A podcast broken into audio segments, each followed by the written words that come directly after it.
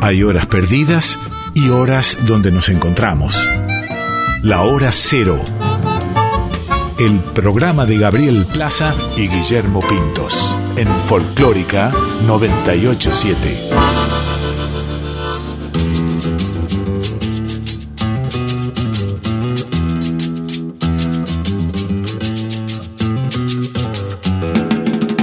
Caprichosa la reina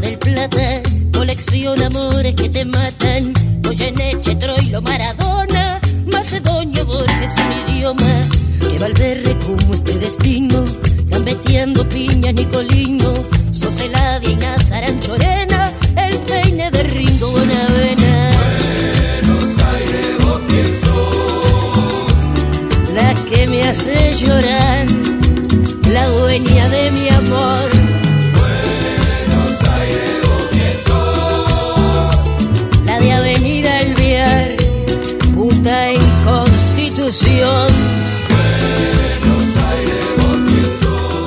Buenas noches, ¿cómo están? Del otro lado. Esto es Hora Cero por Folclórica Nacional. Mi nombre es Gabriel Plaza y junto a Guille Pintos los vamos a estar acompañando hasta las 0.30. Hoy en una noche muy especial, en el último programa del año. Y por eso decidimos hacer un resumen de todo lo que pasó, de algunos grandes momentos. Pero antes que arranquemos con el programa, quiero darle la bienvenida a Guille Pintos. ¿Cómo estás ahí bajo un cielo estrellado? Te veo. ¿Cómo andas, Guille? Sí, Gaby, ¿cómo estás? Buenas noches. Bueno, contémosles a nuestros oyentes. Eh, en pleno verano porteño, en plena aceleración de diciembre, terminando el año, un año que ha sido bastante difícil para todos y todas, creo. Pero bueno, en esta época también un poco entre el clima y el espíritu de fiestas de fin de año, aún con las particularidades que nos toca vivir, podemos decir que estamos muy satisfechos con lo que hicimos durante todo este año. Bueno, y un poco lo vamos a revivir y lo vamos a compartir con ustedes. Eh, sin antes, porque a veces uno después al final, viste, se termina olvidando, sin antes agradecer a toda la gente de Radio Nacional, al equipo que nos posibilitó estar saliendo y grabando de nuestros hogares, eh, a todo el equipo de editores, a, bueno, a tanto a Mavi Díaz, la directora de Folclórica, como a Paul Lezica, director de Radio Nacional, que nos, que nos recibe y que nos recibió muy bien. Y a todo, a todos los otros programas con los cuales eh, en muchos casos nos sentimos muy también este, acompañados y en la misma onda, vamos a decir.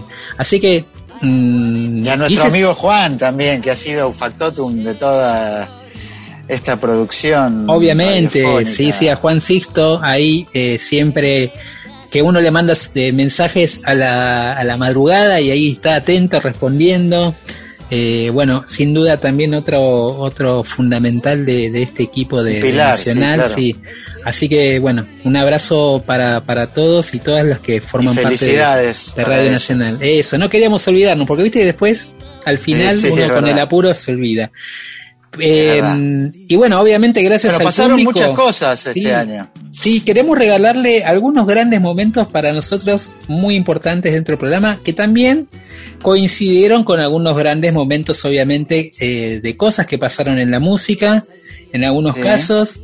Eh, y vamos a empezar, Guille, haciendo este recorrido. Empezamos, si querés, eh, nos trasladamos casi a principio de año. Eh, Uno de los primeros programas, claro. Sí, el 16 de febrero del 2021 charlábamos con nada más y nada menos que Lila Downs, una artista fundamental de la canción de América Latina en este último, en estos últimos años, eh, y con la que charlamos de un montón de temas. Mm, vamos a compartir el momento en que le preguntábamos sobre ese universo que ella construyó alrededor de la música, de las letras y de las palabras que forman parte de su música, de ese imaginario donde convive eh, el mestizaje, el idioma, digamos, de los pueblos originarios de México y también su preocupación eh, sobre la sociedad mexicana y también el lugar que ocupa la mujer dentro de esa sociedad mexicana. De todos esos temas hablamos con la querida Lira Downs, y vamos a escuchar un fragmento de esa entrevista y después vamos a escuchar la canción que grabó eh, Lila Downs junto a Mercedes Sosa, una versión bellísima de Razón de Vivir. Hay en la noche un grito y se escucha lejano. Sur, es la voz del silencio. ¿Cuáles pensás vos que, eh, que son los temas que a vos particularmente eh, son los temas que te gusta que estén presentes en cada nuevo trabajo que haces, digamos. Hay como una... Yo te decía antes como que construiste como este realismo mágico, pero podríamos decir que hay una imagen, imaginería ahí de Lila Downs con algunos elementos, personajes que están dando vueltas. ¿Cuáles son para vos esos elementos que están dando vueltas en tu universo constantemente? Claro, sí, qué bonito. Creo que Sí, pienso en, el muralismo mexicano que tuvo mucho que ver en mi influencia de, visiones y de la parte visual, supongo, porque mi padre en parte porque era pintor, era fotógrafo, eh, documentalista, entonces hace que muralismo sea muy importante en, en mi visión eh, y también la parte social, por supuesto, porque mi padre creo que creía mucho en, la no diferencia. Pero en cambio yo me estoy criando en una sociedad en la que se marcan mucho las jerarquías. Eh, México eh, tiene en su historia una cuestión de castas muy definida y entonces eh, siempre eh, tomando quizás partido a veces eh, de eso y utilizándolo para hacerle crítica. Yo pienso que ha sido una parte central de mi, de mi trabajo y lo sigue siendo. Y digo, me emociona mucho ahora con las jovencitas que empiezan a participar en estos movimientos de mujeres y la independencia y la autonomía de la mujer, porque son cosas que yo soñaba en mi juventud. Mm. Eh, bueno, todavía tengo juventud, pero en, mi, en mi temprana juventud.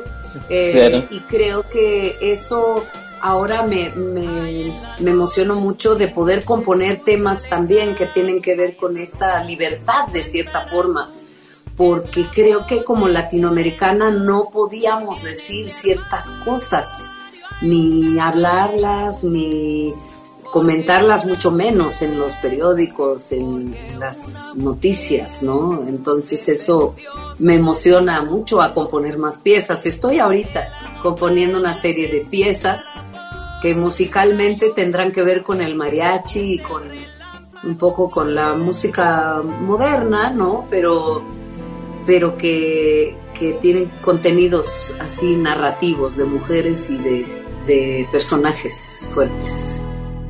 Para decidir si sigo poniendo esta sangre en tierra, este corazón que bate su parche, sol y tinieblas. Para continuar caminando al sol por estos desiertos para recalcar que estoy vivo en medio de tantos muertos. Para decidir, para continuar, para recalcar y considerar. Solo me hace falta que estés aquí con tus ojos claros. Fogata de amor y guía. Razón de vivir mi vida.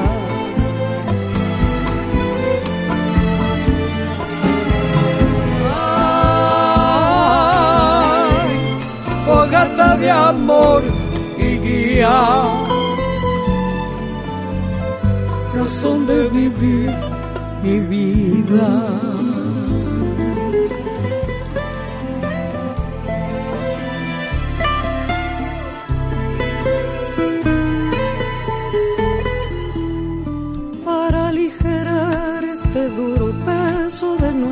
Días, esta soledad que llevamos todos, islas perdidas, para descartar esta sensación de perderlo todo, para analizar por dónde seguir y elegir el modo, para aligerar, para descartar, para analizar y considerar.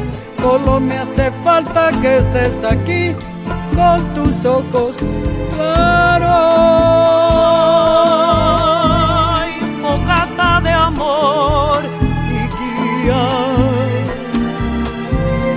Razón de vivir mi vida.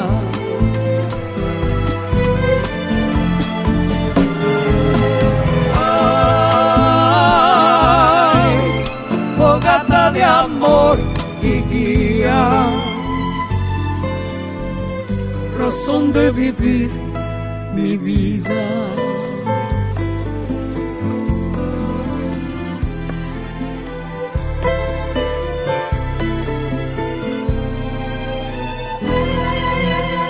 para combinar lo bello y la luz sin perder distancia. Para estar con vos sin perder el ángel de la nostalgia. Para descubrir que la vida va sin pedirnos nada. Y considerar que todo es hermoso y no cuesta nada. Para combinar, para estar con vos, para descubrir y considerar Solo me hace falta que estés aquí con tus ojos claros.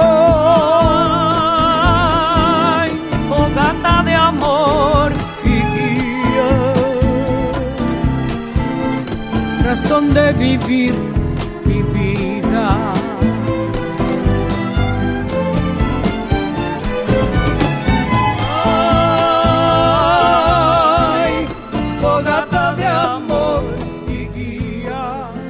En Folclórica 987, Hora Cero, con Gabriel Plaza y Guillermo Pintos. Qué bueno escucharla de vuelta a Lila Downs, escuchar también esa canción compartida, Guille, con Mercedes, eh, que grabó en, su disco Cantora. Y, bueno, y tenemos otro de los invitados, yo creo que uno de los más queridos ¿eh? porque cuando me acuerdo que publicamos que habíamos hecho la entrevista, tuvo una cantidad de, comentarios en las redes sociales increíble, la aparición de este personaje que nosotros también queremos mucho, ¿no? Que es el Negro sí, Rada. por supuesto.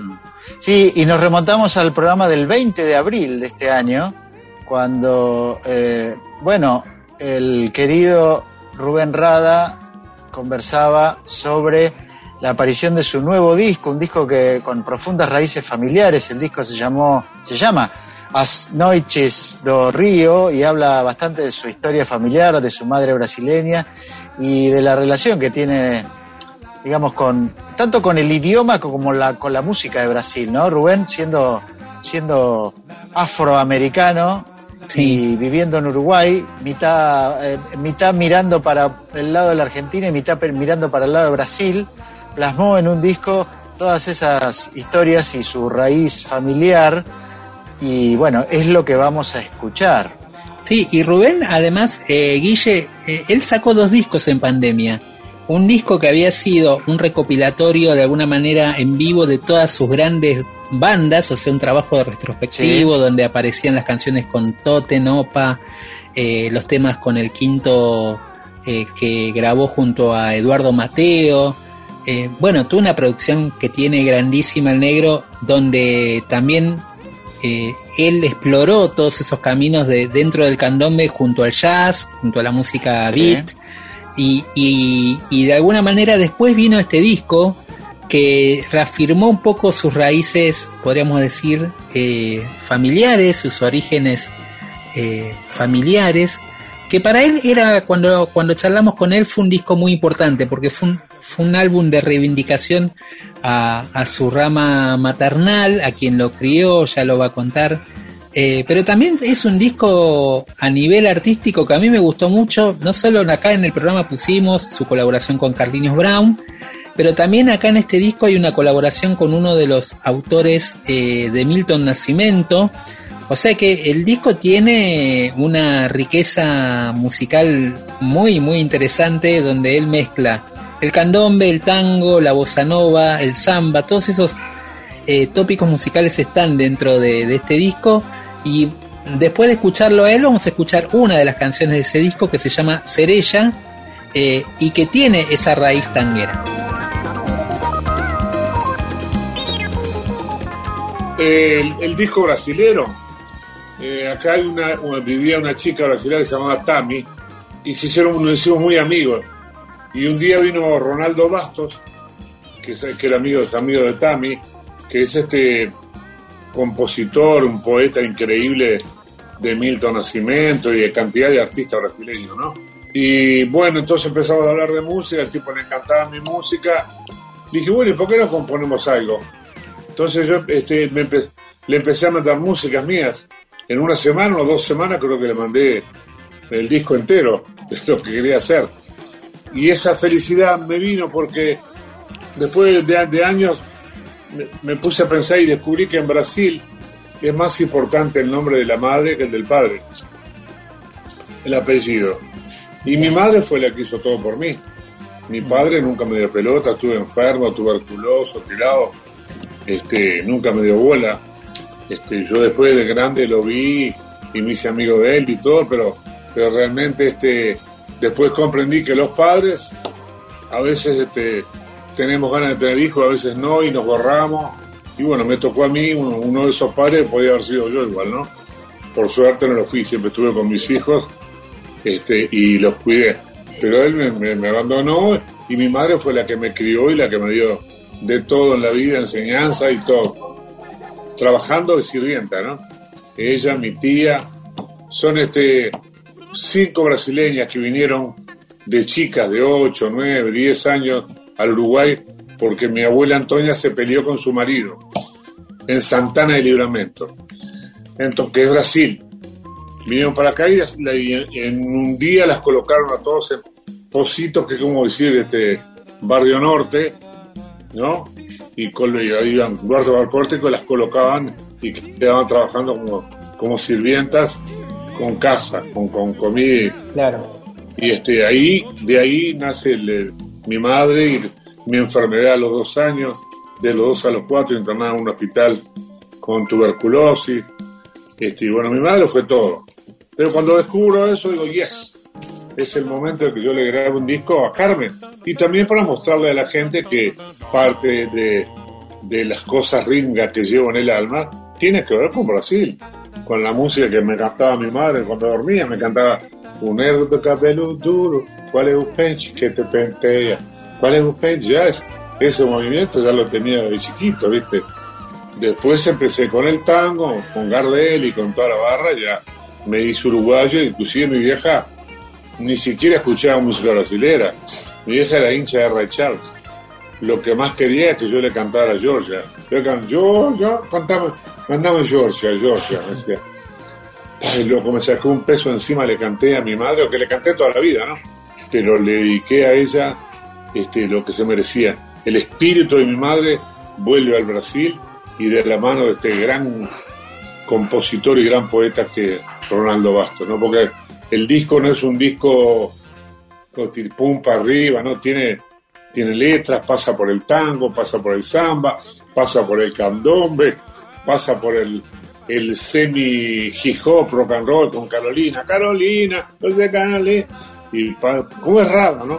Yo soy un tipo que toco world music, yo no soy ni candombero, ni tanguero, ni rockero, soy música.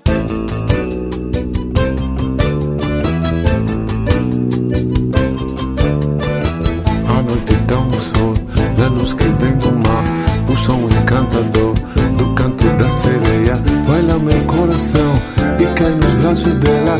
A lua vai reinar nas ruas da cidade de Salvador.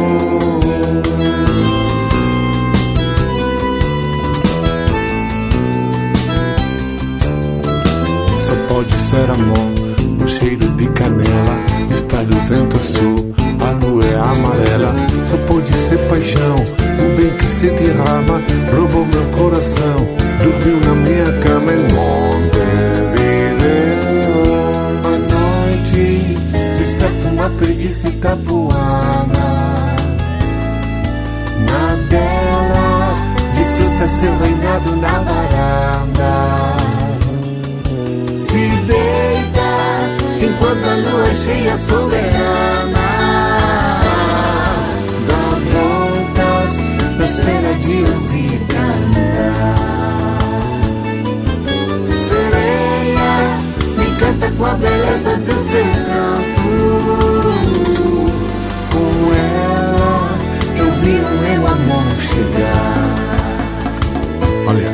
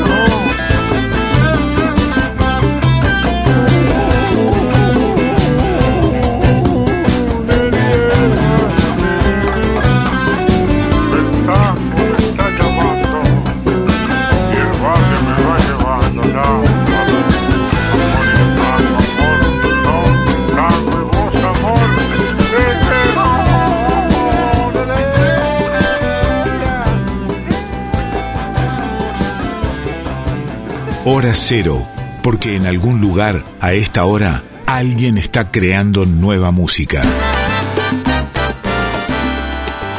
Estamos en el último programa de Hora Cero del año 2021, de alguna forma recorriendo el mismo camino que nos llevó a concretar cada martes por la noche nuestro ritual de compartir canciones y hablar sobre música. Nos vamos a fines del mes de junio, un momento difícil en donde había recrudecido la pandemia, donde habían, eh, bueno, se habían, eh, había ocurrido una nueva serie de restricciones. Y en ese contexto eh, tuvimos un invitado, otro más, muy relevante de la música popular de nuestro continente. Claro, Guille, eh, pensaba también cómo estos encuentros, que fueron la mayoría obviamente virtuales a través del Zoom, con esto y la posibilidad de que esos artistas también estaban en sus casas, eh, Sí. en algún punto favoreció en algunos casos la comunicación con ellos, eh, las ganas también de compartir y de, y de, como decías vos, en ese contexto tan particular que vivíamos y que este, por el que pasamos tras la pandemia de alguna manera, como la música un poco, bueno, ahí se refleja lo que nos acompañó, ¿no? Este año. Eh, y, y en el caso de Rubén, que había sacado justo un nuevo disco eh, y por el cual vos pudiste tener una charla, creo que, que sin duda Rubén es otro de los íconos de la música de América Latina, un lujazo tenerlo acá en el programa y con el que te diste el gusto de charlar de todo, hablaste de cómo escribía, de, de su vida en Nueva York. Sí, la verdad es que, bueno, como la mayoría de los artistas que han pasado por este programa han sido muy generosos con nosotros, Sí, dedicarnos totalmente. el tiempo necesario para conversar. Yo creo que también de alguna forma esto va como un autoelogio, sintonizamos en la idea de hablar de música y eso es lo que más les gusta y no hace falta más que, que darles pie para que para que se expresen, ¿no? Este, tanto Lila Downs como Rubén Rada. Ahora vamos a escuchar a Rubén Blades hablando un poco de sus orígenes en la ciudad de Nueva York, donde vive y desde donde hablamos, donde vive hace más de 40 años, ¿no? Su llegada a la ciudad, eh, la forma de encontrar el color latino de una ciudad que aparentemente se mueve y maneja en otro idioma, pero bueno, sabemos que no es así, su amistad con García Márquez, la idea de eh, poder escribir canciones como crónicas, ¿no? Mm, sí. Y eso es que Blades nos va a contar un poco de todo eso, es que nos cuenta en, en un segmento de esa entrevista que tuvimos y pegado vamos a escuchar la más famosa de todas sus crónicas, la más famosa de todas sus canciones. Creo que más o menos nuestros oyentes que sintonizan este código de complicidad sabrán de qué se trata. Es Pedro Navaja en una versión tanguera, porque Rubén Blades grabó un disco en donde, digamos, adaptaba al tango varias de sus grandes canciones con arreglos de un argentino que es Carlos Francetti. Y bueno, digamos, entre las palabras de Rubén y la canción Pedro Navaja en versión tanguera tenemos un panorama de quien luego, a fines de este año, fue premiado Sí, en la eso gala de los. Grammy Latinos este, y donde tuvo ahí un reconocimiento de muchos artistas latinoamericanos. Sin duda, es el gran cronista de América Latina, sus canciones lo son. Y esta versión, como decías vos, de Pedro Navaja, eh, Guille, que eh, aparece en tangos, eh, un disco que además lo vino a presentar acá en el Festival Mundial Sí, de me Tango, acuerdo. me acuerdo, Sí. y, que, y que a la vez es una obra maestra de la crónica también esta canción. Bueno, aquellos que no la escucharon nunca y que tienen la posibilidad de escucharla ahora, disfruten también de esta letra, de esta maravillosa obra de Rubén Blades. ¿Y cómo fue que en- eh, eh, viviendo en Nueva York y, y con tanta crisol de lenguajes y razas y demás, pudiste escribir un tipo de material tan local, tan auténtico, tan latino? Yo creo que primero la memoria, porque yo salí de, yo salí de, hay una gran diferencia entre latinoamericano y descendientes de latinos en los Estados Unidos. Eh, es un oximorón hablar de americanos latinos, o sea, todos somos americanos Sí, claro. porque nacemos en el continente, pero en- para efectos de la discusión, eh, si tú eres latinoamericano, es decir, que y para ser latinoamericano tienes que salir de tu país primero, porque cuando estás en tu país eres argentino o panameño. Sí, claro. Cuando salimos nos convertimos en latinoamericanos. Entonces empezamos a entender un poquito mejor eso de que nos moten, acá nos meten, igual que en Europa, a todo el mundo en el mismo bote, ¿no? Así que nosotros somos los que andamos con la pendejada de tribu, ¿no? De que tú eres de la tribu argentina y yo soy de la tribu panameña. Los demás nos ven a todos igual. Eh, y cuando tú llegas acá te das cuenta de que, o sea, yo salí formado de Panamá. Yo salí a los 24, 25 años. Así que yo tenía todo mi cúmulo de, de experiencias urbanas y sociales, ya las tenía claritas. Eso por un lado, eso por un lado. Por el otro lado, la realidad urbana es la misma en el barrio, hable español o hable inglés, que en Panamá, solo que, por supuesto, eh, proporciones guardadas, pero eh, los problemas son los mismos. A mí lo que me llama la atención es cómo aquí cuando yo llego, o sea, la primera canción que se escribió sobre el subway de, de Estados, de Nueva York, la escribió Duke Ellington, Sí, Take the A-Train. sí, sí. La única canción en español que se escribió sobre el subway en ese momento la hice yo, que fue el número 6. ¿Por qué? Porque yo me tenía que, Tenía que tomarla. el número 6 para poder irme al Bronx a tocar allá en el, en el sitio, en los sitios esos donde tocábamos allá en Burnside Avenue, el hipocampo, esos sitios por allá perdidos, llenos de, de, de- de- de problemas. de. Lejísimo, claro, claro. Entonces, digo, y yo escribo la canción, el número 6, digo, ¿por qué no la escribió otro en Nueva York? Porque la idea de escribir sobre lo que rodeaba a la realidad eh, no solamente resultaba una especie de repetición, la gente quería escapar, la gente no quería escribir sobre cosas que estaban viviendo o las cosas que, que, que- que los afectaban de una manera u otra, sino que querían escapar y el, escape lo estaba proporcionando el modelo cubano.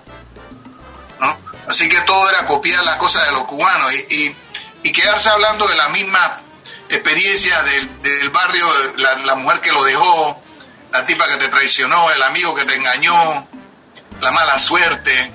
Tú sabes, eh, yo estoy escribiendo, yo siempre pensé desde que salí de Panamá, eh, la música puede servir también para documentar cosas. Eh, y el que mejor me definió a mí fue Gabo. Digo, Gabo me dijo, tú eres un cronista que canta. En 1980, Gabo me manda un libro que nunca que recibí 30 años más tarde, eh, por, ni, ni te voy a contar, eh, pero el cuento, el cuento es que él me mandó un, libro escrito, eh, firmado por él, del coronel no tiene quien le escriba, él me lo dedicó en el 80.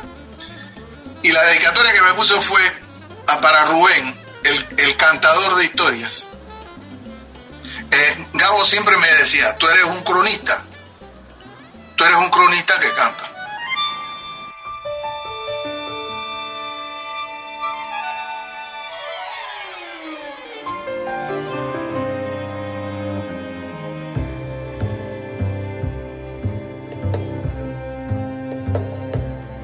Por la esquina del viejo barrio lo vi pasar con el tumbao que tienen los guapos al caminar. Las manos siempre en los bolsillos de su gabán. Pa' que no sepan en cuál de ellas lleva el puñal. Usa un sombrero de ala ancha de medio zapatillas por si hay problemas salir volado. Lentes oscuros pa' que no sepan que está mirando. Y un diente de oro que cuando ríe se ve brillando. Como a tres cuadras de aquella esquina, una mujer va recorriendo la acera entera por quinta vez y en un zaguán entra y se da un trago para olvidar que el día está flojo y no hay clientes para laburar. Un carro pasa muy despacito por la avenida. No tiene marcas, pero todos saben que es policía. Pedro Navaja, las manos siempre dentro al gabán. Mira y sonríe y el diente de oro vuelve a brillar. Mientras camina pasa la vista de esquina a esquina. No se ve un alma, está desierta toda la avenida. Cuando de pronto esa mujer sale del zaguán y Pedro Navaja aprieta un puño dentro del gabán. Mira para un lado, mira para el otro y no ve a nadie.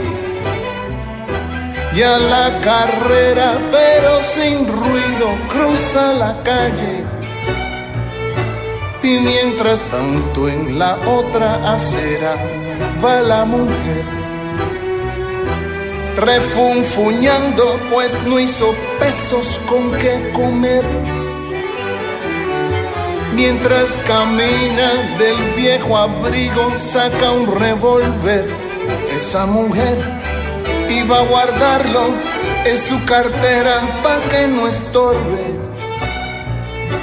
Un 38 Smith Wesson del especial, el lechucero que carga encima pa' que la libre de todo mal. Y Pedro Navaja, puñal en mano, le fue pa' encima. El diente de oro iba alumbrando toda la avenida. Mientras reía el puñal un día sin compasión cuando de pronto sonó un disparo como un cañón y Pedro Navaja cayó en la acera mientras veía La vanguardia es así. Hora cero. Bueno, seguimos repasando lo que fue nuestro año 2021 en Hora Cero eh, y eh, uno más de los músicos relevantes de América Latina que pasó por nuestro programa, un amigo de la casa, eh, a quien admiramos y también tenemos mucho cariño porque siempre que habla con nosotros y además es muy generoso en general este, con, con nosotros. Es Gustavo Santaolalla que estuvo en Buenos Aires hace bastante poco, vino para tocar con su banda Bajo Fondo y después estuvo también como cantante invitado en los shows de, Soda Stereo de el fin de semana pasado. Ahí cantó Cuando pase el temblor con su charango. Rocco, ¿no? Mm. Y sí, y, y te digo, se, se ganó una de las grandes ovaciones de la noche. Fue muy lindo lo que dijo también, ¿no? Teniendo en cuenta que todo ese show era una especie de gran homenaje a Gustavo Cerati. Claro, de hecho Bajo Fondo había grabado eh, El Mareo Claro. con Gustavo Cerati en el disco Mar Dulce, si no me equivoco, que fue Sí. uno de los grandes eh, hits, podríamos decir, de Bajo Totalmente, Fondo en toda su decir. historia. Sí. Eh, Gran disco Mar Dulce también de Bajo Fondo. Y donde, bueno, aparece Gustavo que le, con esa voz de terciopelo que, que le dio al tema un vuelo terrible. Sí, impresionante. Bueno, esto que vamos a escuchar, Gaby, de Gustavo Santaolalla, es del 24 de agosto de este año.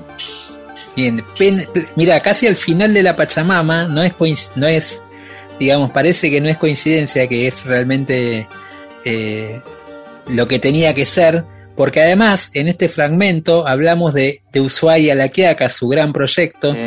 Charlamos con él durante dos largas eh, jornadas, durante dos días diferentes. eh, hablé con él en su casa de Los Ángeles y era justo el momento que él estaba por cumplir 70 años. Viste que este, Claro. este año fue muy particular porque Claro. tuvimos el cumpleaños de, eh, de León Gieco De hace poco, García, el de de. Charlie García hace no tanto, también unas semanas anteriores. Y también el primero de esa seguidilla había sido el de Santa Olalla. Y con él eh, tuvimos esta pintura de todo lo que pasó en, sin duda para nosotros creo, el disco, uno de los discos más importantes que se grabó en los 80, que fue Ushuaia La Quiaca junto a León Gieco. Y de ese disco eh, vamos a escuchar también una joyita de las tantas que quedaron en ese álbum doble, que es la versión de Maturana, tocada por el Cuchi Leguizamón, una de las pocas grabaciones que hay, en su versión instrumental.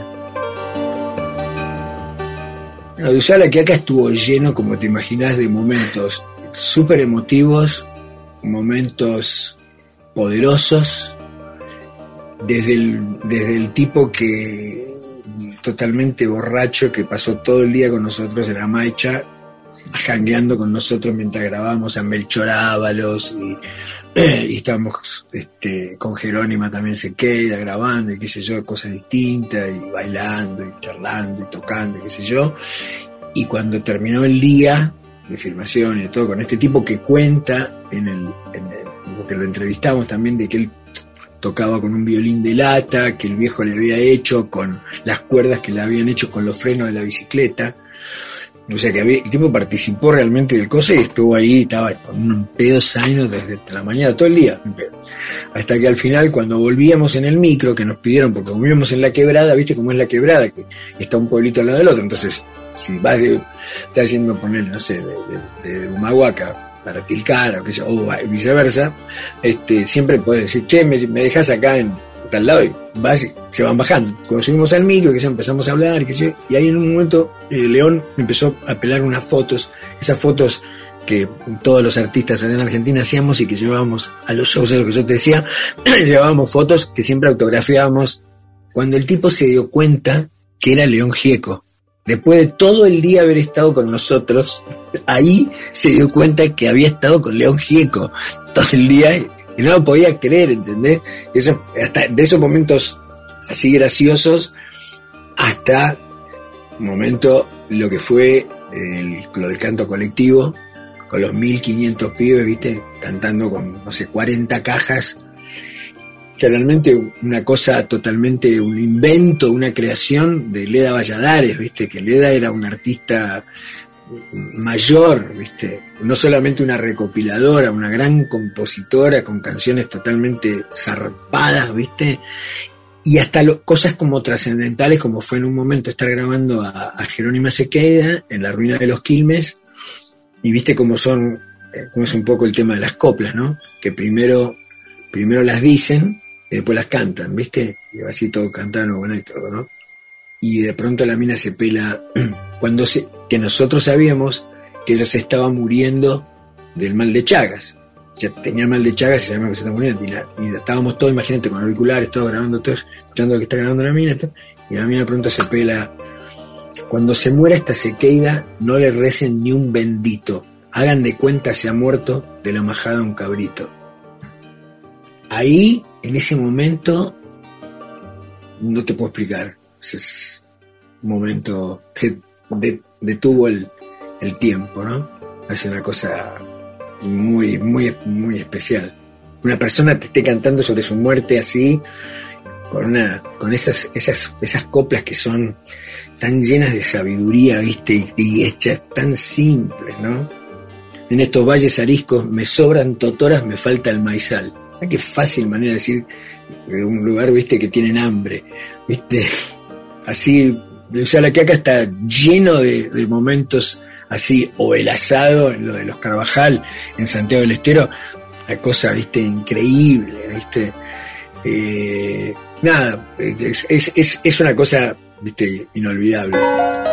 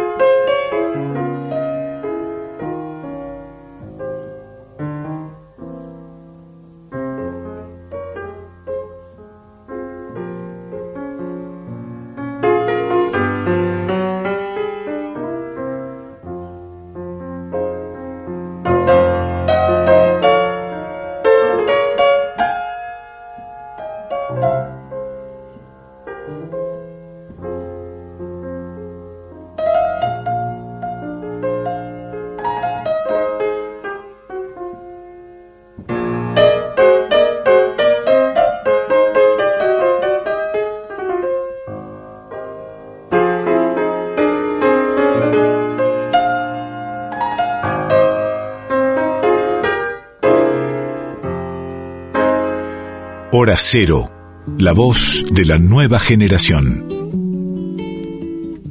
Estamos surcando el último programa de Hora Cero del 2021 um, eh, con un repaso de nuestras entrevistas y música que fuimos, eh, fuimos escuchando y disfrutando a lo largo del año. Nos acercamos un poquito en el tiempo, Gaby, vamos al programa del 9 de noviembre y ese día, ese martes y bueno, en las siguientes semanas para quienes lo hayan querido escuchar, hablamos de otro disco muy relevante de los años 80, también del folclore y de la música popular argentina, el disco que firmaron Zuna Rocha y Raúl Carnota, un disco iniciático en muchos sentidos, grito santiagueño, y hablamos con Zuna, creo que en Córdoba, ¿no? Eh, claro, Zuna vive en, en, Córdoba, ahí en Tulumba, y con ella, bueno, charlamos de, de, de, este álbum, hicimos como una especie de repaso de este álbum que para nosotros es emblemático de, de lo que fue aquella cosecha de mediados de los años 80, eh, apadrinados en aquel momento por Mercedes Sosa, que los llevó a grabar a sus, al sello en ese momento y que los de alguna manera los hizo subir al Estadio Luna Park en una serie de conciertos que estaba haciendo Mercedes en aquel momento, muy exitoso ese ciclo de, shows. Y ahí los presentó y ahí se presentaron con esta obra de Raúl, que es también una obra que hoy es un clásico, que hoy es considerada una especie de, de himno dentro del folclore. Eh, pero acá lo interesante de Zuna es lo que nos cuenta más desde ese lugar de intimidad, podríamos decir, porque ellos también fueron pareja, eh, de cómo se conocieron, de cuándo la escuchó la canción de, de Grito Santiagueño por primera vez y todo lo que eso de alguna manera significa para, para, para su vida, ¿no? Todavía hoy. Y después vamos a escuchar, eh, de alguna manera tomando ese legado que dejó Raúl Carnota, una versión que hizo el dúo de Joel Tortul y Pablo Farhat en un disco que acaba de aparecer y que se llama Sentido. Y en ese disco grabaron, y creo que eh, de alguna manera sintetiza muy bien el espíritu de, nuestro programa, es una versión donde están en un mismo tema Barro tal vez, de Espineta, Seminare de Cerú Girán y Grito Santiagueño de Raúl Carnota. Ahí va. Todos esos temas eh, resumidos en una sola canción. ¿Qué te pasó a vos cuando escuchaste Grito Santiagueño? ¿Te diste cuenta lo que era esa obra en ese momento ya? Ah, ah, mira, es, es- esa canción yo la escuché. Yo vivía en pleno centro de Buenos Aires. Al poquito tiempo que llegué, estaba viviendo con una hermana mía en Santa Fe y mm, Talcahuano. Mirá, Santa Fe y Talcahuano. Y había, cuando bajaba el- del, del- del ascensor, una especie de entrepiso al que se subía por una escalera. Una escalera así a la orilla de la pared. Y yo escuché música provinciana en ese lugar. Y dije, voy a acercarme a ver quién, quién está tocando. Y ya me metí y ya me senté y pedí una Coca-Cola, recuerdo. Y ahí conocí a Iquique Llopis, a Jorge Marciali, que me acuerdo que me dijo, vos sos provinciana, ¿no? Sí. Ah, yo también. ¿De dónde sos? De Córdoba. ¿Y vos de Mendoza? Y soy... ¿Y qué haces? Y soy periodista. ¿Y yo... ¿Te gusta cantar? Sí, canto. Y yo también, me dice Jorge. O sea que era todo, viste, vos tal cosa. Y yo también, y yo también, y yo también. Y ahí nos conocimos con Jorge. Y ahí, una noche, llegó a ese boliche donde nos juntábamos los provincianos, llegó Raúl Carnota con un grupo que se llamaba Cantoral, que sin duda vos los escuchaste nombrar, que eran de San Francisco, pero que todos vivían en Córdoba. Y, y ahí llegaron los chicos de Cantoral con Carnota. Y ahí le dieron la guitarra a Raúl y Raúl empezó a tocar. Y el primer tema que tocó fue Grito Santiagueño. Cuando yo escucho Grito Santiagueño, me dio vuelta ese tema y dije, qué maravilla de tema y qué bien que toca. Porque yo lo escuchaba hablar y era un porteño, pero con la personalidad que tenía para mover la- las manos, la cuerda, la síncopa, y dije, no puede ser, no puede ser. A partir de ahí, me acerqué a él y estuvimos charlando un poco y le dije, mira, me encanta ese tema, me gustaría que me lo des. Bueno, conclusión, le fui a pedir el tema y el tema resultó ser hoy Guadalupe Carnota que tiene 40 años.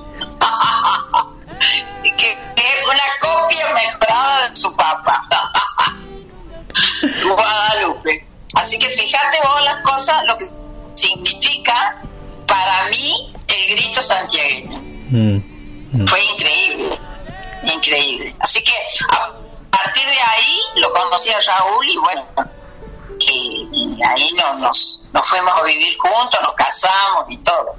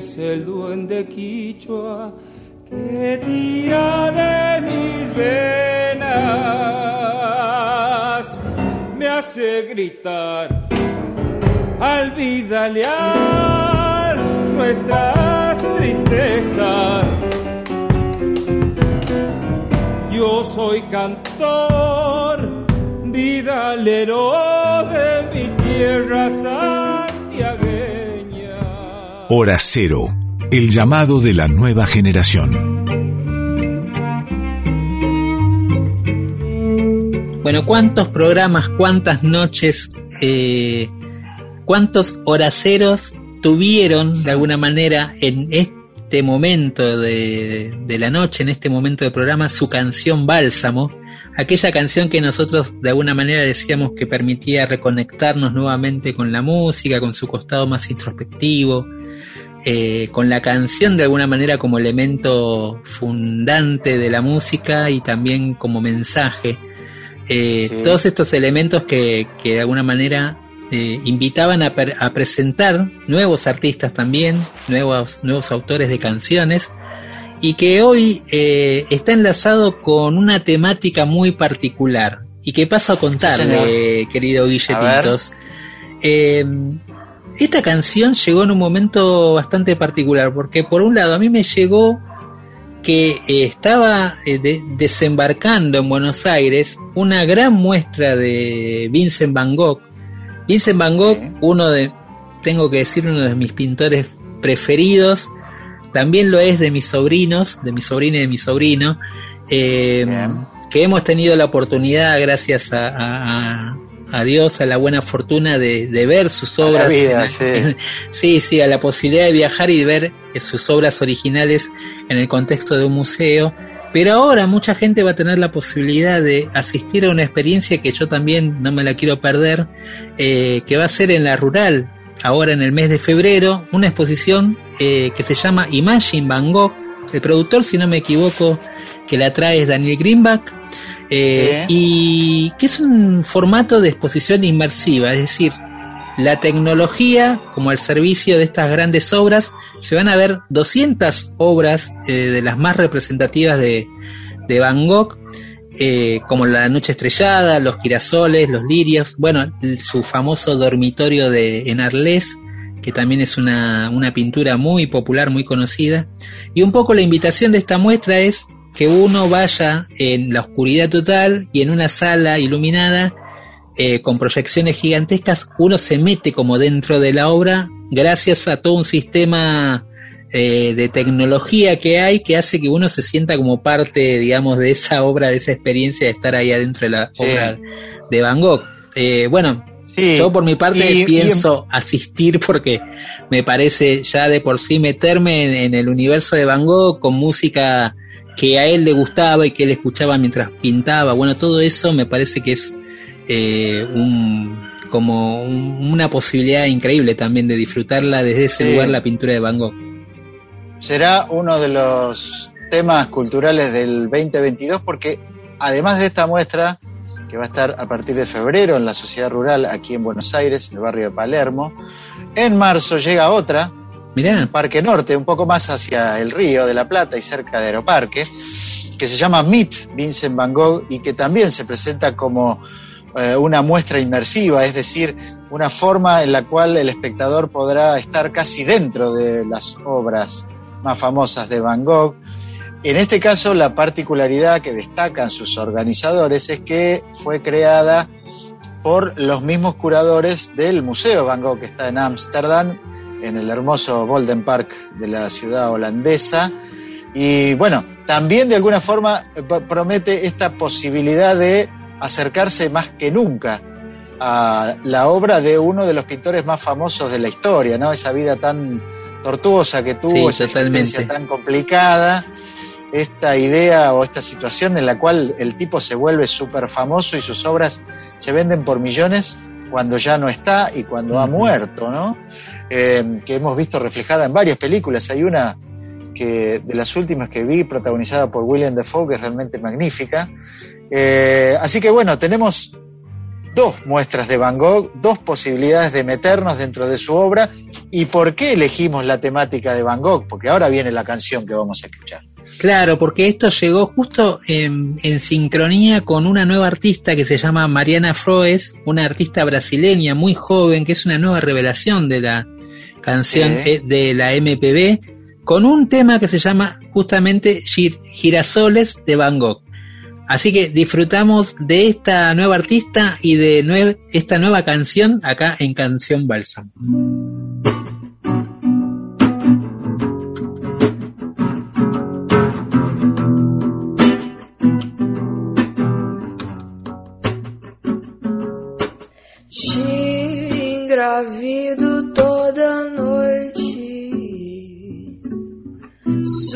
Para ver o sol nascer. Te engravido toda noite só para ver o sol nascer. Não quero mais dormir do teu lado. Prefiro ficar acordado, guardando teu rosto pra lembrar de você, lembrar de você, lembrar de você. Tu tem uma cara de quem vai foder minha vida. E o seu olhar é um caminho sem saída. O seu corpo é um caminho sem saída.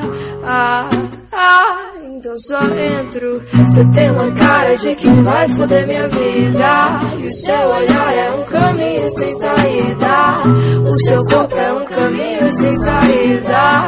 Ah, ah, então só entro. Ouvindo a sap rock Pelados no bairro como se fosse Woodstock. Outro bar, outro porre Somos livres como girassóis de Van Gogh. Gira, gira, girassóis de Van Gogh. Gira, gira, girassóis de Van Gogh Gira, gira, girassóis de Van Gogh. Girassóis de Van Gogh Girassóis de Van Gogh. Você tem uma cara de quem vai fuder minha vida. E o seu olhar é um caminho sem saída. O seu corpo é um caminho sem saída. ah, ah, então só entro.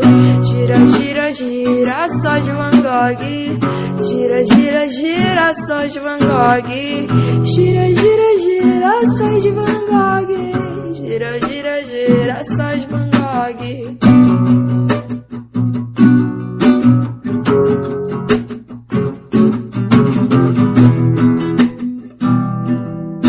Girassóis de Van Gogh, girassóis de Van Gogh La vanguardia es así. Hora cero.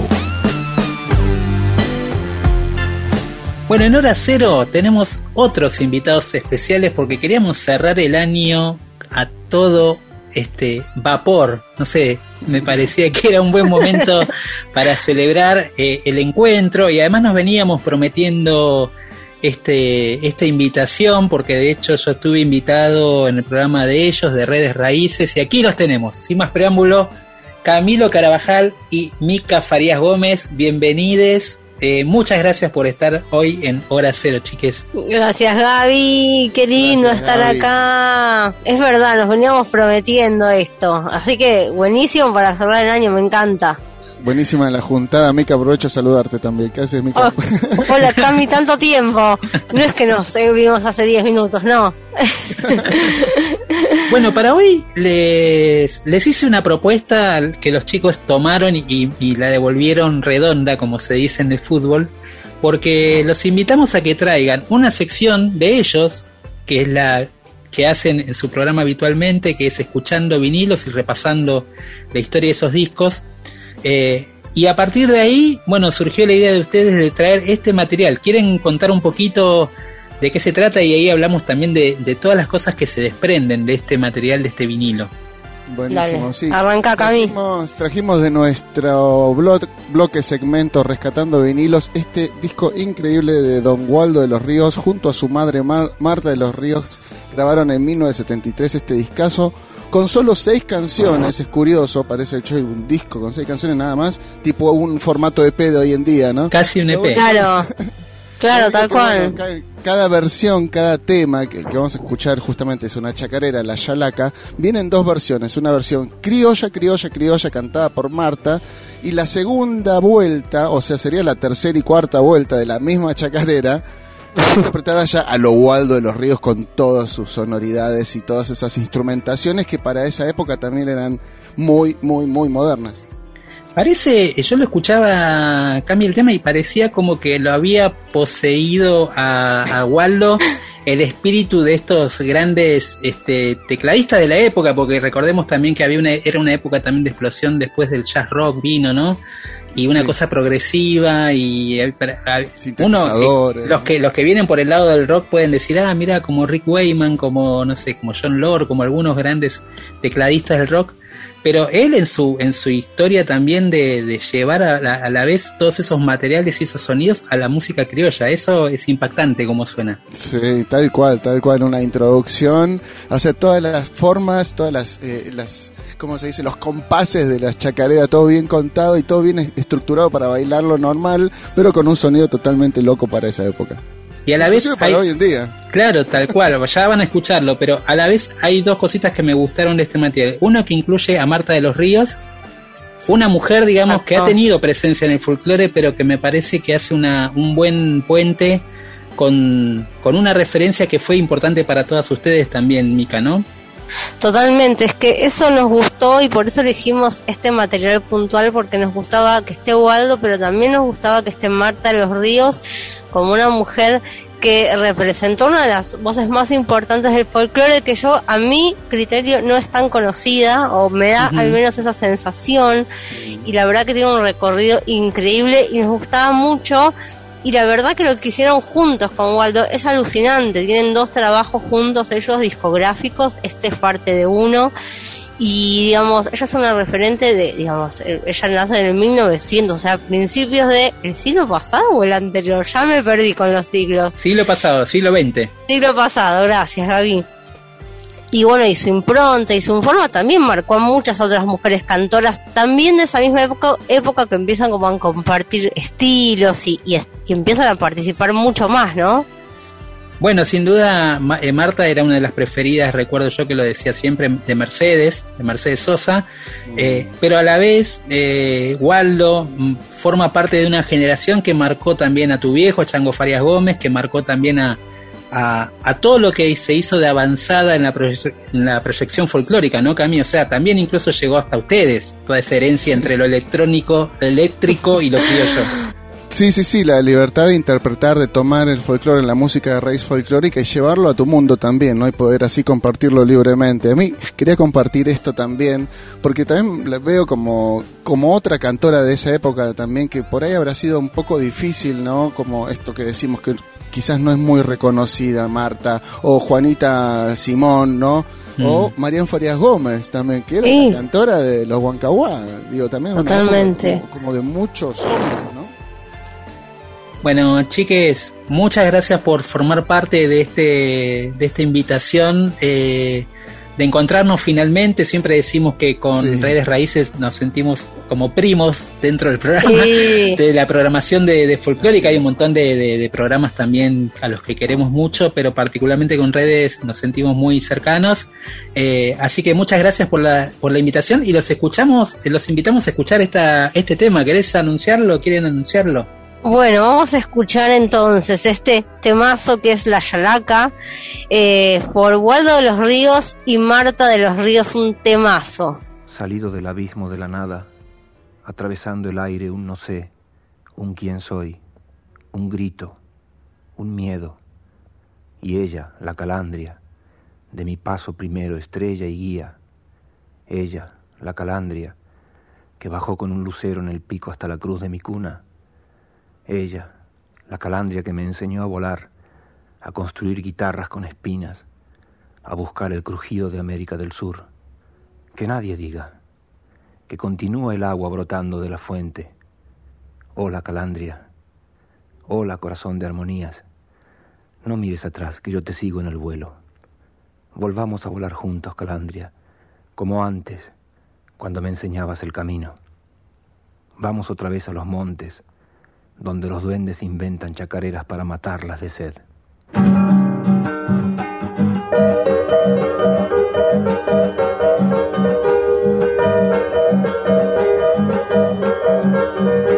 Cuando canto chacareras me dan ganas de llorar porque se me representa el martes de carnaval.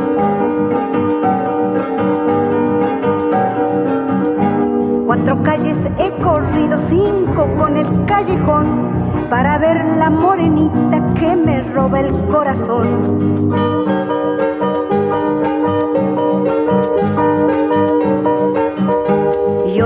Qué le dijera que le convenga mejor. Le diré que es una rosa del jardín de mi ilusión. Señores, soy santiagueño, yo no niego mi cantar. Y en la copa del sombrero traigo mis tolichañas.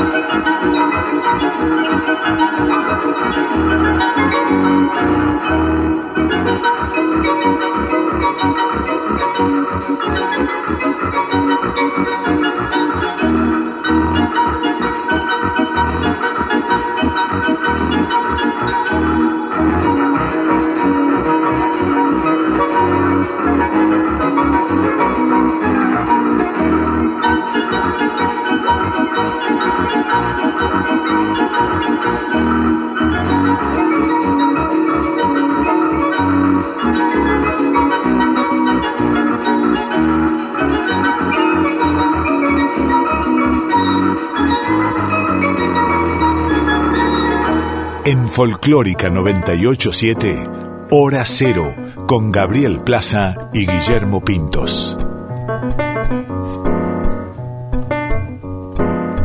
Seguimos en Hora Cero por Folclórica Nacional y hoy tenemos un amigo invitado de lujo al programa. Ya estuvo este año y por suerte queríamos tenerlo para el cierre de este 2021 acá en Hora Cero. ¿Cómo está Facu Arroyo? Ahí desde La Plata, directamente, en directo desde La Plata, podríamos decir. Hola, ¿cómo andan? Gracias por llamar. Siempre es un placer hablar con ustedes.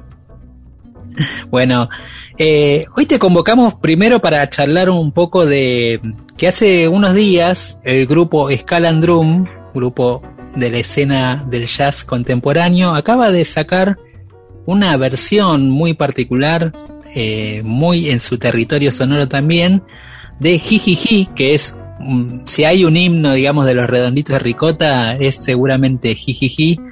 Eh, entonces, quería charlar un poquito de esto, eh, de, primero de Scalandrum, desde tu visión también de, de, este, de esta agrupación liderada por Pibi Piazzola, y esta versión también, y de una experiencia que tuviste muy cercana con lo que podría ser esta mística ricotera reciente también en La Plata. Sí, da la sensación que, que Calandrum, esa joya del jazz argentino que tenemos, súper activa, eh, se, fue soltando eh, de a poco y ahora está totalmente suelta en relación a la música popular, ¿no? Siempre ellos trataron al principio de respetar su lenguaje yacero, ¿no? sus composiciones propias y algunas ajenas. Y a partir de, creo yo, de Piazzolla Play Piazzolla, eh, comenzaron, digamos, a permitirse eh, interpretar de manera total eh, autores importantes, ¿no? Bueno, primero, primero obviamente Piazzolla, que siempre, digamos, era como la presión que le metíamos Todo. desde los periodistas hasta la gente que los escucha y, su, su circuito yacero también se lo pedía. Eh, y después, bueno, eh, obviamente se fue soltando hasta llegar ahora ¿no? a una pieza que está vinculada al rock argentino, eh, con motivo del 35 aniversario de octubre, que es donde se editó la canción Jijiji. y bueno, obviamente, digamos, llevada al plano yacero, no tan sacado y free como suelen hacer sus versiones, sino más bien como un, como un bebop, ¿no? insinuado que está, está arreglada por, por, el saxofonista, por uno de ellos, y que también tiene un desarrollo estético eh, que está como linkeado a, la estética que Rocambole eligió para, para aquel disco Octubre de los Redondos. Mm. Eh, si van a Spotify, al track, los van a ver a ellos como si fueran el pueblo proletario de Rocambole eh, con sus caras. Eso me, eso me encantó, me parece muy bueno es verdad. Que además esa, esa, esa visión, si no, eh, si no me equivoco, a la su vez está inspirada en un histórico cuadro de Bernie también. Eh, claro. Y que están también esas caras ahí enfrente. Es, es una obra que de hecho está en el Malva que se puede ver ahí. Eh, una histórica pintura de Bernie que Rocambole después reinterpretó, la llevó a octubre y ahora está bueno lo que decís, reinterpretada a su vez por reapropiada por un grupo de jazz argentino eh, ¿y, cómo ves esto de, este entrecruzamiento así? Después nos metemos un poco ya en, los redondos de, lleno, pero como este cruce que hay entre, entre lo que podría ser una banda de jazz eh, más al uso nuestro, aunque como venís diciendo abrió ya más la cancha, a tomar un tema tan, tan emblemático de la mística rockera de los 80, ¿no? Me parece que tiene que ver con el desprejuicio de, las generaciones de músicos. Em, ellos no son tan jóvenes, ¿no? Como nosotros, pero, digamos de, generación de 50, 40, más desprejuiciados, forjados también de alguna manera en el rock argentino. Varios de ellos, Pipi, sobre todo Pipi Piazzola, es fanático de los redondos. Eh, y entonces como que, digamos, no, no ven una barrera genérica a la hora de plantearse un trabajo así. Eh, lo hacen y listo, ¿no? Es que pasa mucho con el nuevo tango argentino cuando, cuando se plantean esos cruces con el rock y también ahora con el trap, ¿no? No, no hay problema. Si, si ya quiere grabar con Cucuza Castillo, no hay prejuicio, no hay barreras y si se da el momento y tienen ganas, lo hacen. Me parece que ese tiene, eso tiene que ver un poco también con el momento de la música argentina, que ya no tiene que ver mucho con géneros, sino con ganas y, momentos de experimentación y ver qué sale. Acá decíamos eh, el otro día en el último programa, en el anterior programa de Bracero, que también un poco nosotros buscábamos esa idea de romper ciertos eh, prejuicios de géneros y que sea más una canción, un puente de un lugar a otro, ¿no? Y me, me gustaba esa imagen de puente que se usa mucho. Eh, y siento también, como vos decís, que, que también eso eh, forma parte de- del imaginario de la música popular y obviamente un grupo formado en esa historia, dentro de esta historia, eh, es casi natural que revise también esta página, podríamos decir, emblemática de, la cultura del rock y, de la música argentina. Y vos viviste de cerca parte de esa mística hace poquito, Facu. O sea que... Estuve cubriendo, sí, los shows de los fundamentalistas del aire acondicionado en el Estadio Único. Eh, bueno, y entrando en contacto con, lo, con todo lo que tiene que ver eh, la cultura ricotera, no solo en la música en vivo, sino en el folclore eh, de trascendencia que se vive ¿no? en la previa de, esa misa sin orador, ¿no? misas de apóstoles, podríamos decir, eh, en la cual eh, muchísima gente se reúne confluye una alegría que no se ve en ningún otro ámbito de, de nuestra sociedad actual. Es, digamos, causa un poco de impresión esa confraternidad que hay entre la gente cuando vos llegás y empezás a compartir diálogos o algo para tomar, un mate, lo que sea, siempre individual, ¿no? En pandemia, pero, pero, pero el hecho de compartir y de confraternizar con, con, con un mismo objetivo musical que terminan siendo las canciones de los redondos tocadas por los fundamentalistas, eh, sigue siendo un fenómeno sobre todo porque te moviliza si lo, si, digamos, si vas y lo vivís, ¿no? Es como Claro. algo muy particular y de hecho, bueno, hablábamos de que, eh, linkeando con Jijiji, ¿no? Que todo el mundo al que le gusta la música por fuera de Argentina debería ver qué es lo, qué es lo que pasa cuando alguien, o en este caso los fundamentalistas, tocan jijiji y hay 60.000 personas, digamos, eh, mezclándose entre cuerpos eh, en un mismo campo, campo de música. Eso es impresionante, digamos, es un fenómeno eh, único que se vive con jijiji con los redondos. Bueno, ahora vamos a escuchar la otra versión, no la original, eh, ni, ni de los redondos, ni la de los fundamentalistas, que por cierto son la banda del indio Solari, eh, sino esta nueva versión que, mm, que hizo Scalandrum para este disco, esta celebración aniversario del disco Octubre eh, de los redondos de Ricota. Facu, un placer tenerte, charlar y compartir un ratito en este fin de año casi, en este cierre de año de hora cero y siempre obviamente al contacto y estando ahí charlando de música que es lo que más nos gusta. Para mí es un placer, un orgullo participar de Hora Cero. Eh, bueno, y espero que, que tengan felices fiestas y que nos reencontremos el año que viene en una nueva temporada. Así será, ojalá. Abrazo grande.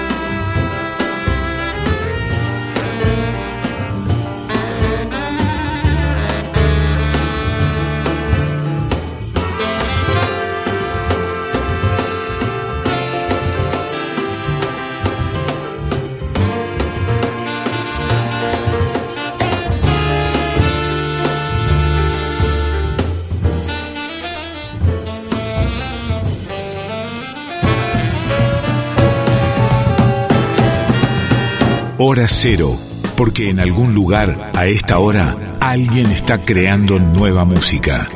Lo que sueñas y no dices tal vez será. Bueno, como decía la canción, Gaby, todo concluye al fin. Estamos llegando al cierre, no solo de este programa, Hora Cero, del, últimas, del último martes de diciembre, sino que también, bueno, está terminando nuestra segunda temporada en Folclórica Radio Nacional, la radio pública. Empezamos agradeciendo y creo que nos podemos despedir reiterando ese agradecimiento general a toda la radio, la conducción y los trabajadores que nos ayudaron a sobrellevar este año, a poder grabar desde nuestras casas eh, y a repasar, como hicimos este programa, varias de las notas más relevantes que tuvimos con grandes canciones y grandes artistas. Esperamos el año que viene estar de nuevo recorriendo este camino en donde tenemos esa ida y vuelta con nuestros oyentes. Hablamos de música, recordamos canciones, hablamos de lugares de la Argentina, de lugares de Latinoamérica, viajamos un poco. Eh, la verdad que ha sido altamente satisfactorio. Bueno, es verdad, Guille. Primero eh, retomo el agradecimiento a, como decíamos, a toda la casa de Radio Nacional. Eh, hago extensivo también a la gente Nacional Rock, que, que en el caso de Miki Luzardi ha tenido palabras muy, muy, este, muy lindas hacia el programa, hacia nosotros. Así que también extendemos a toda la gente que, que forma parte de, de Nacional y, y obviamente a, a quizás a un pilar fundamental de este programa que no se escucha, pero que está ahí todo el tiempo, que es una pata ¿Qué fundamental. sería de nosotros? ¿Qué sería de nosotros si no estuviera eh, Flavia Angelo, eh, nuestra productora, en la cual, bueno, nos marca los tiempos y permite también que este programa salga de una forma prolija como ustedes las escuchan desde el otro lado. Así que un Sí, agradecimiento. nos ordena, nos ordena. Un agradecimiento a ella especial y obviamente a todos los que están del otro sí. lado, a, que, a los que nos han acompañado, eh, al que, a los que han escuchado algunas, algunos programas, a aquellos que están firmes cada mm, eh, martes 23 escuchando Hora Cero, a aquellos que lo escuchan después, como es el caso de uno de, yo digo, uno de los oyentes número uno, que es Gustavito Bruso, que siempre comenta, siempre está, siempre pide el programa. Y, y a él también le agradecemos esa constancia, a los que están también en América Latina, que mandan mensajes, que mandan saludos. La verdad que es enorme el agradecimiento también a todos nuestros este, amigos y amigas y seres queridos, a nuestras parejas que, que nos acompañan y que también nos supuesto. sostienen a lo largo de todo el año. Así que es un agradecimiento general. Nos vamos con, creo yo, eh, uno de los también para mí, uno de los grandes programas, no tengo miedo de decirlo, que fue ese programa especial que hicimos dedicado a Cantora, a Mercedes Sosa, en este año Cierto. que hubo un relanzamiento de ese álbum. eh, y fue hermoso volver a, a- a disfrutarla, a escuchar los testimonios de la gente que la rodeó. Y con este disco eh, nos vamos y con uno de los temas, creo yo, uno de los más lindos cantados por Miguel Abuelo, bueno, solamente quizás empatado aquí con esta dupla que arman eh, Mercedes Sosa y León Gieco para hacer himno de mi corazón, him- himno de mi corazón. Con esta canción, Guille, nos despedimos, te mando un abrazo Despedimos. y buen Igualmente, año. felicidades. Eso, Buen felicidades año. para todos, sí. Ahí estamos. Un abrazo a todos y cada una. Esto fue Hora Cero por Folclórica Nacional. Sobre la palma de mi lengua vive el himno de mi corazón. Siento la alianza más perfecta que en justicia me une a vos. La vida es un libro útil para aquel que puede comprender. Tengo confianza en la balanza que inclina mi parecer.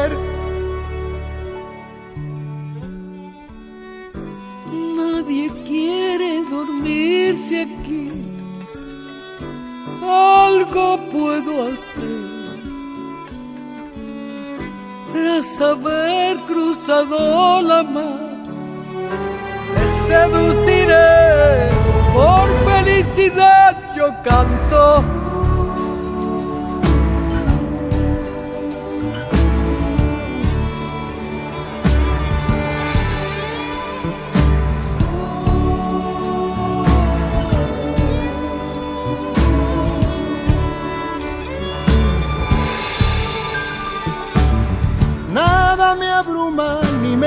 en este día que te quiera, amor. Naturalmente mi presente busca florecer de a dos. Nada que nada prohíba, yo te veo andar en libertad. se rasgue como se da el clima de tu corazón.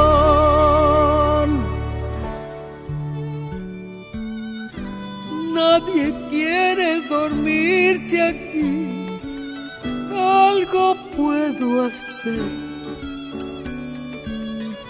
Tras haber cruzado la mar, me seduciré, solo por amor yo canto